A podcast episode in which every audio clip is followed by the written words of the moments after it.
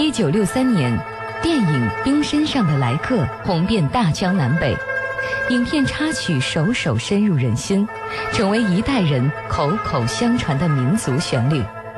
二零一四年末，国家大剧院首次将这部经典影视作品以歌剧形式搬上舞台，演艺群英会今晚关注原创歌剧《冰山上的来客》即将上演。让那朵见证爱情的帕米尔红花重新绽放。现在是北京时间二十点零六分，问候各位好朋友。您现在正收听到的节目就是演艺群会。大家好，我是罗宾。大家好，我是唐甜甜。是的，今天为大家介绍的就是国家大剧院原创歌剧《冰山上的来客》。让我们欢迎一下著名抒情花腔女高音歌唱家迪里拜尔老师。您好。你好，哎，另外呢，还有一位青年抒情花腔女中音歌唱家，努尔古丽艾莎老师，你好。哎，那刚才我们也在那个片花里头听到啊，其实大家熟悉冰山上的来客这个故事，真的是源于那部电影。那实际上我们也知道，电影它的这个普及度在现代的年轻人这个群体里面，并没有那么普及了，因为它是一个老电影。是的，对，看了一下，大概是我不是说看那电影啊，我看了一下资料简介，应该是在一九六三年六十年代，那时候我还。我妈才刚出生，对对对对，但是我对这个名字是非常熟悉的，因为经常会听啊姥姥啊奶奶啊，还有家里面的长辈提起。对，而且呢，它里面很多的大家耳熟能详的歌曲呢，也经过很多人不停的翻唱，让它变得是家喻户晓。嗯，但是我们知道，歌剧是歌剧，电影是电影，是那很多的部分呢，它是完全不同的。想问一下诺尔古雷老师，在这部戏里面，您扮演的这个人物是谁？能给我们大家介绍一下吗？啊，大家好，我是诺尔古丽，啊，我在这部戏里扮演加古兰达姆的假的，假的，那就是那个特务是吗？对，对，呃，就是听到跟迪丽巴尔，我的偶像就是真古兰丹姆，我是加古兰丹姆，一个是我一辈子的荣誉，还有特别高兴兴奋，但是压力是最主要的，所以我一直在鼓励他，我说千万别把我忘掉，我们。台上就是，呃，就是你比我厉害。我一直跟他这么说。刚才您说到了，您这回演的是真古兰丹姆，嗯，这个古兰丹姆这个性格就和这个假古兰丹姆是完全不同的了，嗯，能不能谈一谈他的性格？其实这样，因为什么呢？我没有看，我可能小时候也许因为太小了，可能看过这个电影，但是那时候印象不深，嗯，呃，偶尔就是因为在电视上他给来一个，由于什么状况，再把那个看过几个镜头，嗯，有可能。那后来嘛，等长大了嘛。这个事也没想到，最后把它当成歌剧来唱，所以也没去弄。结果我拿到这个事情，去我知道有过这个冰山上的来客要要准备要写，我知道，但我没想到等他们告诉我的时候，我就马上就要上飞机要去欧洲了，就回那边。结果我一下就是就是我没有那个。做好这个前期的准备，就不知道他是就说来就来了，我就非常紧张。我说啊，完了后就说把剧本就快递给我，我拿上本子就上了飞机了。我就东看西看，我就回努力的去回忆，没有什么印象对那个那个那个那个电影那个电影。完了以后呢，我又在国外忙得个一塌糊涂，也没弄。等我回来之后，我就说，哎呀，我还没看呢，怎么回事？这个电影什么？完，陈导就来句，别看。哎，那个是 电影艺术，这是舞台艺术，它是完全不同的。再一个，那个人物的处理也是不一样的。啊，呃，是说这个，呃，我们的处理也不一样，而且那个那个有些那些演员，他们不是演员，那这没有表演，那那个那个是咱们不能这样，舞台艺术我们是两种概念，所以你这古兰丹不是那种在电影里头的，所以我现在也说不上来，因为他到底是怎么样，也那不能说话，不能什么，你还是一个活蹦乱跳的一个小姑娘，什么什么，你的呃状态可能跟那个不一样，所以你别看什么哦，我说好吧，他这么一说，本来也没时间看，我就到现在也没看成。哎，所以那个跟这个有啥区别，我也不知道。那咱就重新塑造一个呃新的舞台的舞台上的新古兰丹。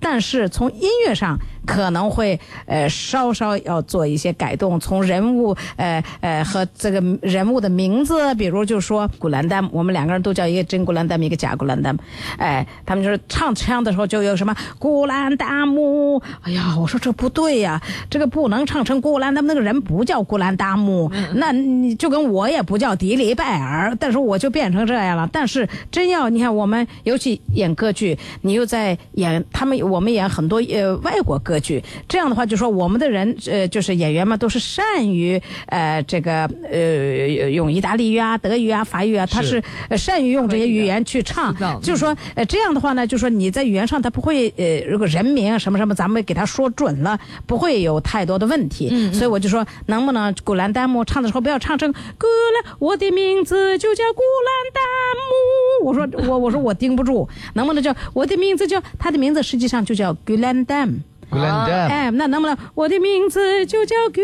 兰丹？我说这多好啊！哎，好，这变成阿米尔也是，他不叫我叫阿米尔，他叫阿米，能不能这样说？对，完了以后就也来了个问题啊。这这这个已经这个电影是上这么几十年这么过来，人们就是这样去发音，就是怎么怎么怎么去做的。我说那当时那样做可能就是有另外一种，现在已经过去五十多年了哈，我们这一代人有没有这个义务，就是给他稍微纠正一下当时不太准的东西？完了，这个是这个人名上的问题。我们而且我们的演员天天在演洋戏，都在那说外国话，就一个鬼兰丹阿米尔。呃，都能说得出来的，他又不是什么说不出来的事儿，对吧？而且我们这戏将来还要去新疆演出，呃，听说，如果是这样的话，那就更得更得改成不是，比如说那个热瓦普，热瓦普，他们叫热瓦普，我说不要热瓦普了，叫他叫热瓦，可不可以？而且音乐上也不受影响，而且会很清晰。如果你要到了，比如说到了新疆，呃。新疆人民会非常的高兴，你把它你把它说准，你说是吧？你明明是热瓦，你非要说成热瓦普，那多出一个普，多出一个母，这是根本语言里头没有的东西。所以我就跟他们讲这些，他们就我们去做，我们都非常高兴。第一，你纠正了一些呃不太准确的东西，对吧？呃呃，不能说以前就是这样的，那咱们将错就错了，是吧？还一个就是。你拿到新疆去，人家新疆人一看，他们会觉得很温暖。哎呀，他们下了功夫把人名都说对了，什么什么的。一个是这个，再一个呢，就牵到这个唱，呃，唱那个这个，我是这个花儿为什么这样红？还有什么那个什么什么怀念战友这些东西，我们在音乐会上老听别人唱，但是我从来没唱过。嗯，哎。那个我从来没唱过，这也是第一次接触。但是我也是，呃，牵扯到这个问题，我可能会唱的稍稍不太一样。为什么呢？第一，呃呃呃，电影上的唱法跟我们唱法是不一样的。嗯。哎，还有一个呢，呃，它还是要发展的，对不对？唱法是要发展的，艺术还是要要发展的。再一个，我觉得，因为这首歌是从塔吉克族的一个民歌里头。改就取取材于那个，呃，这这样改编过来，它的旋律，呃，不是像我们说花为什么这样红，为什么这样红，不是那种直，我们听着会就跟跟这太直白了，哎呦，就特就跟那锤你一样难受，所以我们会给加进一点点的东西，就是说让人们有机会听到一点点接近于原来的这个人家的旋律是怎么回事。我特别想听一下，哎呦，我已经唱了一天了，累了。不是，您您就唱那么一小句。我看我唱什么样？因为您都说到这儿了，我们就特别好。儿为什么这样红？为什么这样红？哎，红的好像……你看，就这有点吧，不是那个哎。这特傻那种，可能有人们就觉得哟，怎么这以前不是这样的？那以前那个可能不是非常准确的，对吧？哎，我们有这，我们又是自己又是新疆人，能给你带来点他本来本本来原有的一些音调，不是更好吗？去完善一下这个，听上去是很婉 转的，不是那种。重点是刚才哈，这个迪丽贝尔老师说到了这个，就是。包括古兰丹姆这个名字的发音，对，是对的。但是呢，刚才也提到了这个迪丽贝尔老师是没有看那个电影的。这个努尔古雷老师，您想去看那部电影吗？他看看了好多回，我告诉你，我我看了，我揭发一下，最最近看又看了一次，就是网上看了，网上看了一下，啊，网上看，之前也有看过，也是就小的时候，小的时候看的啊。但是刚才我们说到那个，就是。呃，贾古兰达，您是女中音对吧？对对，那这个唱法是不是就是包括那个歌曲，就跟刚才这个迪丽拜尔老师说的一样，它也是您也是会变化一下的那种呢？对，呃，那个电影电影上呢，贾古兰丹姆的那个戏挺多的，但是没有歌曲。对，留下来的人们心目中大家都喜欢的那样的歌剧也没有，但是这个歌剧里面有好几首歌，嗯，也是新的写出来。歌曲，这一其实我就想说的就是那些经典的旋律我们都很熟悉，然后是除此之外还把它加入了很多新的一些创作。对，加加古兰达姆的歌全是这次新的。新的，嗯，好。那刚才说到了陈导陈新一导演，那么我们在这儿呢，其实也有陈新一导演他说的一段话，我们来听一听好不好？好，一起来听听陈导是怎么说的。这个国家大剧院的原创歌剧《冰山上的来客》。那么，如何把这样一部经典的电影用空间艺术表述出来？这就是我和孙大庆和服装设计一丁我们一直几个月来最艰苦的一个创作活动。它是空间审美，它不是银幕。银幕的冰山，银幕的花儿，和舞台上的冰山和花儿是不一样的。银幕上的。杨排长是不唱的，杨排长一首歌也没有。可是我们的歌剧，杨排长有两首非常好听的歌。空间艺术审美的一个最重要的，就是在两百平米不到的有限的空间里，要创造无限的感情、无限的内涵、无限的内心世界。所以。请不要用写实的电影的表现来要求我们，我们做的是空间艺术，所以我在和舞美设计合作的最艰苦的阶段，就是用什么空间表现形式。后来我们还是从歌词里找到了我们要找的东西，比如说花儿为什么这样红？非常简单，第二句就是红的像燃烧的火。那大家也放心，我不会在舞台上把花点燃了着起来。但是它红得像燃烧的火，就是一种作曲家和作词家的激情。如何在舞台上表现？在电影里肯定是一个小罐子搁了几枝小花，舞台上我绝对不可能用一个小罐子搁几枝小花来表现，因为它是一个伟大的象征。第三句就说，它象征着纯洁的友谊和爱情。所以我们要用这个象征，这个歌词里的象征因素，给我们，我和空间设计家们，给了一个种子，就是一定要走象征的手段。刚才我们听的是陈欣一导演他的一个发言，谈就是从电影艺术到空间艺术这样的一个转变哈。嗯，其实迪丽白尔老师，我们刚才听到了这个“象征”这两个字的时候，我其实就想到了一件事情。其实，在维吾尔族的语言当中，其实我们平常的时候，就是在包括在电影里啊、电视剧里都可以看到，使用象征和比喻来表达人物的情感和情绪是一件特别。普通和平常的一种事情，好像是经常使用的手法。是是是是是是，而且唱就是歌词当中用什么什么什么花比喻什么，用什么什么什么去象征什么，一对就是这样的，不是好像就是这样。所以说这个比喻这个事情，用被这个陈导到时候要在舞台上是放大的。嗯，这个刚才说那小铁盒的那个几只小花，那电影是可以给特写。对对。但是我们在这舞台上你是看不到那样的一个特写。两位老师已经看到舞台呈现。的效果了吗？呃，当然我们看的是图，图，呃，没有没有那个什么。但是我在台上，我还是有一一呃一小盘花的，就在我跟这个阿米尔相认的之前，嗯，哎，就是识别真假顾兰丹的时候，杨排长拿这个红花来给来试探我嘛，嗯，哎，好，那既然我们刚才其实说到了这个花儿为什么这样红，对，我们也来听由国家大剧院给我们提供的这一版，好不好？好，一会儿见。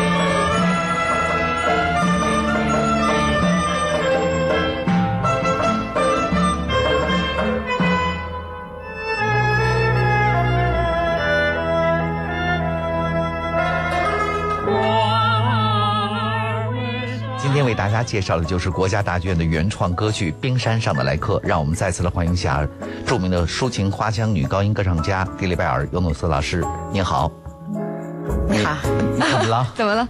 我从来没用过我的信儿，我不知道你们哪儿整来的。就是我们还这么写着呢，就说要要。就直接叫您迪丽贝尔老师就好了。对对对，我一辈子就呃不是一辈子，就是 一直就这么用着，从来没用过。呃，在国外也是这样。OK，明白了。那这个 我们接着要介绍一下青年抒情花腔女中音歌唱家诺尔古列老师，你好。你好。嗯，这个说起来哈，就是其实透过《冰山上的来客》这样的节目，就是这样的歌剧，嗯，其实我们是够能够。进一步的了解新疆的，这个就像刚才迪丽贝尔老师跟我说的一样，这个我们以后就知道该怎么叫了。哦，真的，我还挺想知道那个正就是呃标准的发音是什么样的，能不能请我都不好不好意思说了，迪丽贝尔老师能告诉我那个啊标准的发音是什么样的？应该是您的名字，您的我的名字叫迪丽贝尔，迪丽贝尔，迪丽贝尔，迪丽贝尔。没有力，你看那个滴哩滴哩，就因为什么呢？汉语不又不是没有 dil，所以就滴哩 bad。汉语不是没有拜叫拜耳，所以就把给我掰开了揉碎了，就变成这个。所以那个 gulandam 也是这样，它叫 gulandam。啊，我们就没有 gu，汉语没有 gu，就变成古兰。丹，然后加了个姆，然后就古兰达姆，完了后一写写上古兰达姆，哎呦呦！但我确实觉得就是古兰 jam 那个那样的一个婉转的那种感觉特别的好。对，那说起来哈，这一回是雷雷老师给做的曲。嗯，那这个因为我们都知道这部电影的电影的那个就是雷振邦老师，这一回这个据说雷雷老师也是到了这个新疆去住了很长一段时间。去采风啊，真的啊，对，所以呢，他写出了这个《冰山上的来客》这个歌剧。嗯，总之，所以大家都还是挺挺期待会是一个什么样的呈现的。对，其实我有一个特别外行的问题，刚才我就想问，就是像又要您做好准备，要要开始献丑了。您您要需要给我们又要普及一下了。别吓唬我啊，我不行。没有没有，其实就是关于呃，因为在这部剧当中，像女高音。就是来演绎真 Gulendam 的这个角色，而呃中音来演绎这个假的，所以他是不是呃一直在歌剧的创作当中就有这样的一个传统？比如说那个坏人就一般用女中音，或者是特别圣洁的这种高音，嗯，是吗？还是要根据人物的性格吗？对，我觉得应该是这样，对对，嗯。对啊，应该是这样。对，原来是这样。我还想是不是根据角色的人物的设定来那个什么？我觉得应该是根据性格来做这样的一个这个设置哈。嗯。那迪丽拜尔老师，我们知道您跟这个国家大剧院已其实已经有了两部歌剧的合作了。嗯，对。这是第三部。呃，对。呃，能跟我们谈的前两次合作吗？哦，前两次的第一个就是，也就是我第一次回国。演第一部在中国的歌剧，也是我们自己国家大剧院的原创歌剧，就在他们呃大剧院两周年的呃院庆的开幕式上，嗯，就是山村女教师，嗯。嗯，在当中演绎了一个女女教师的角色，不是一个女教师，就是她的主角就叫杨彩虹，杨彩虹，哎，女女教师，对，嗯，其实您觉得啊，就是实际上我们都知道，创作一个一部歌剧的艰。心非常之难，而且那个国家大剧院一直试图在做着这样的一个工作，一直就没有停过。等于我们好像，尤其是民族歌剧，这个一直在做着这样的一个努力。您怎么看待它现在的这种发展的状况呢？呃，我觉得像这国家大剧院，它的这种呃发展的这个速度啊，真的，第一实属不易。我我可以这么说，因为他们在短短的几年当中，做着人家在国外的剧院有百年历史的剧院。呃，所做的呃，也总共割下来做的事情，嗯，哎，从他们就就怎么说呢？他很多东西在很不健全的情况下就这么起来，他有非常好的呃意向，但是很多具体的工作就是我们说的，我们演员呃这个呃嗯呃比较直接的能说的就是。后台的工作，就在一部戏完成之前，我们的排练，我们的排练厅，呃，我们排练当中，我们需要道具，我们需要这个，我们需要那个，就是这些人马齐不齐的问题啊，要这个没这个啊，一团乱七八糟的。这是我刚开始来的时候有一点这样的感觉，因为时间短，呃，又是原创的东西，它总是要牵扯到，呃，它在不断的试验，不断的在改变，哎，不断的在把它就完善化嘛，所以需要时间，完了时间不够。完了后台上台下又乱哄哄的，但是你看我这第三部戏，当然在音乐上现在比那个山村还要短。山村就给了我三个月的时间，我就差点没晕过去。因为我们在国外，我们演戏一般都是，呃，像我吧，呃，都是提前三年我就能知道我要呃三年以后演什么戏，两年，撑最短是一年了，再短的戏不接了。嗯，呃，属于属于这样，这好。我从这个这就说这次拿这个戏，就就一个月的样子，你说不把给我给吓死？呃，所以就连惊带吓的就在，但这个是属于他的就是不知道这个原创可能就牵扯到有这个过程，嗯，哎，但是这还有一个就是奇迹，就是他们居然这在这种当中，最后还能非常良好的把一部戏给推上去，最后真的这个简直是真是奇迹，我我想想我都后怕，但是每次。都是这样，每次就能很好的就给他完成在台上，呃，真是这样。所以我觉得他们，而且他们的工作，我就我我自己直接感觉到，有些时候你看我跟他们的工作人员打电话。就白人他说我在纽约，呃，那个说哎呀我在英国，就说他们在不断的在就是呃这呃生产的呃呃当中过程当中，他们去不断的完善自己的机制，嗯，哎，他去完善他他没有东西去考察去学习，这个这个是非常强化的一个过程，哎，所以我觉得他们很了不起，是，哎，真的很了不起。对，就是他们自己没有的，他就可以去引进国外的先进的这些大导演呐、大技术制作呀什么的。他就你看，现在他自己完全可以，呃，不依靠任何人，他也能自己做了。没错，嗯，因为在我们的这个印象当中啊，我们接了过这个国家大剧院原创歌剧的好几次节目这样的一个邀请。我们在谈论的过程当中，我们发现，第一，他们会非常注意题材。对对对，对这个题材呢，是其实是吸引。很多很多的这个非歌剧观众的，为什么这么说呢？比如说我们知道的《红湖赤卫队》也好，像这一回的《冰山上的来客》也好，故事是大家熟的，其实大家是可以忽略他那个故事，完全投入到歌剧的欣赏里面去了。对，很多人是怀着好奇来，他会把这个变成什么样？其实要说《红湖赤卫队》还好，因为它本身。它就有大量的唱段，唱段对对，它本身就是一个歌剧，民族歌剧，只不过以前在电影上看的，就把它当真正的一首歌来听了，你知道吗？嗯，这还好。但是冰山上的来客不容易的地方就在于，就是他就像刚才那个陈导说的一样，他要由一个电影艺术到一个空间艺术这样的一个转化，他希望所有的观众也是能够把这这样的一种转化给吃透了。而不是说我们来看看吧，对，我们来看看吧，这个和电影有什么不一样？对对对对。他也希望大家就是从纯欣赏一部歌剧的角度来去看《冰山上的来客》。好，那我们说到这个之后，我们还要听有那么一段发言，这个发言是来自于指挥吕嘉。那我们一起来听听他是怎么说这出戏的。电影音乐把它写成歌剧，但从电影来讲是第一次。当然，这电影呢很特别。第一呢，是呃我们少数民族新疆的故事啊。这故事呢，因为我们知道我们中国的少数民族，他们的能歌善舞，所以他们的音乐，第一有特色，第二很好听。所以这部电影的所有的音乐，把它搬过来作为一个歌剧的素材是非常非常好的。但是这并不意味着两首歌或几首歌。搬到歌剧就成了一部歌剧，这是这是不一样的。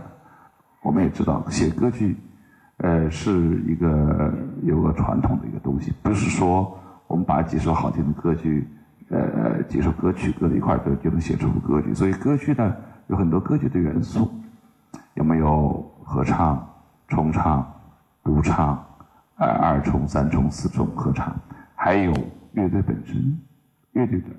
就他用他的音乐语言，用音乐的结构来体现一个故事的戏剧发展。戏剧发展从台上和音乐应该是百分之一百完完结结的呃合拍的。这个是一个歌剧真正的艺术。这是我们作曲家是雷雷老师啊，他很好的运用了他他父亲，因为雷振邦先生也是这部呃这些歌的原创作曲家，把他们组织在一起，其中还有很多合唱啊、重唱啊。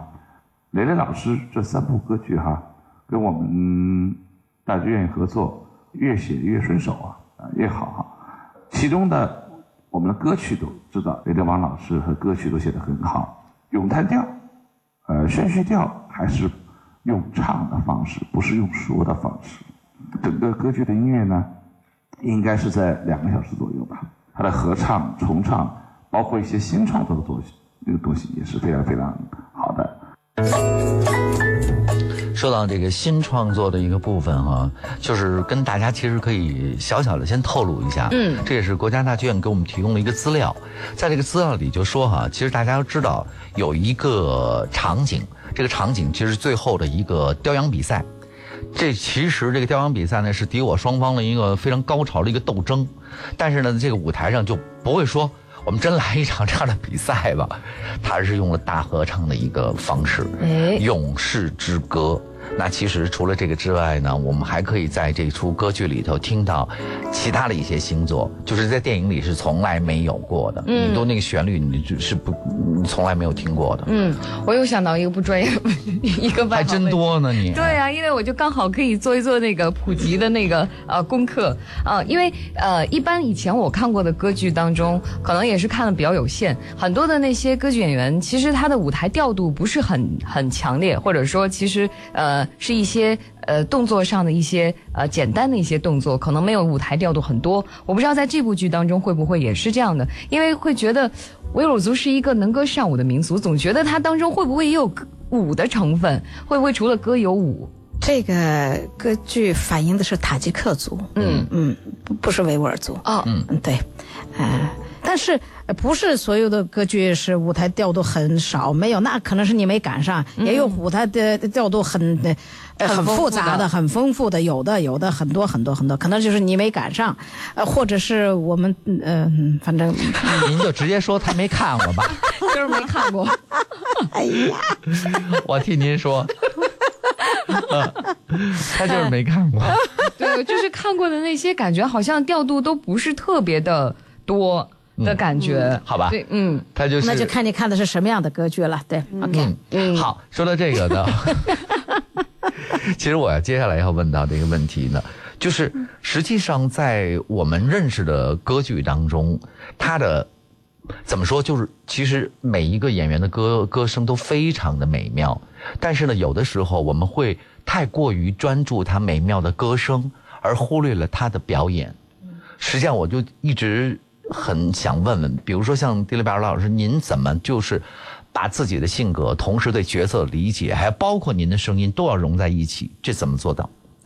就说这个这部戏吧，嗯，我回国以来演的中国戏里头啊，甭管什么，就是都不是我的最强项。嗯，就是从技术上来说，从声乐技术上来说，都不是，都不是我最华丽的那一段尤其这一步，都是在我的中低声区里走来走去。嗯，所以一搞不好还听不清楚、听不见的那种。嗯，哎，属于这样。所以呢，我。我不知道为什么我是一个特别的一个幸运儿，我就是说这个艺术与技术最完美的结合，这个话是这么说啊，在我身上得到的体现比较多。我是个非常幸运儿，就什么呢？我的自己的音乐感觉还不错，条件也还可以，哎，加上努力，所以呢，这些东西在我身上。都比较能充分的体现，所以我不是一唱就没戏，呃，演戏就没歌了，不是属于这种，我属于相对都比较呃融洽，所以比如说在这部戏上，我没有什么音儿，那什么那从技术上说，你基本上我就变成那个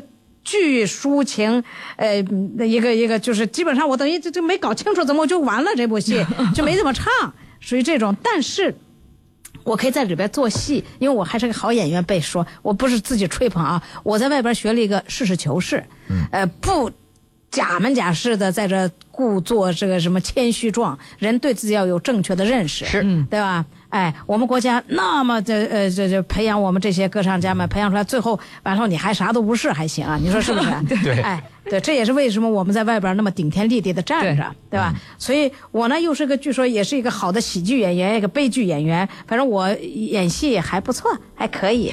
所以呢，我在唱上没有多大的事儿可做的时候，我从他的人物，呃，从他的表演。从他的戏剧出发，去尽量去弥补那个没多大唱段的这些，这把那一段给把它给尽量去弥补吧。嗯，我接下来那个问题是真正外行了，就是在歌剧里面有没有就是一个女主人公，嗯，她不不光是热情开朗啊，就是直率、幽默、有趣，同时呢还就是直来直去的这样的一个。你是不是在骂我呢？我怎么真没有？我觉得您的性格就是刚才就是直播的过程当中，您给我所有的这样的一种感受都是这种非常好。我从来没有碰到过这样的 一个嘉宾，我觉得就是这种聊天是非常愉快和直接的。就是有没有过这样的一个？你是觉得应该塑造一个这样的角色是吧？嗯，就是因为您的性格就是这样，我觉得。啊有我有过这样的角色，但都是国外的，就是外国戏。啊，对我刚才就问，甭管是外国戏还是中国戏，有有这样的角色的？啊，有有有有有。十二月二十四号到二十八号，在国家大剧院的歌剧院，您将会欣赏到《冰山上的来客》。谢谢迪丽贝尔老师，谢谢，谢谢，谢谢诺尔古列老师，谢谢，谢谢。同时，我们要感谢大家的收听，我是罗宾，我是唐婷婷。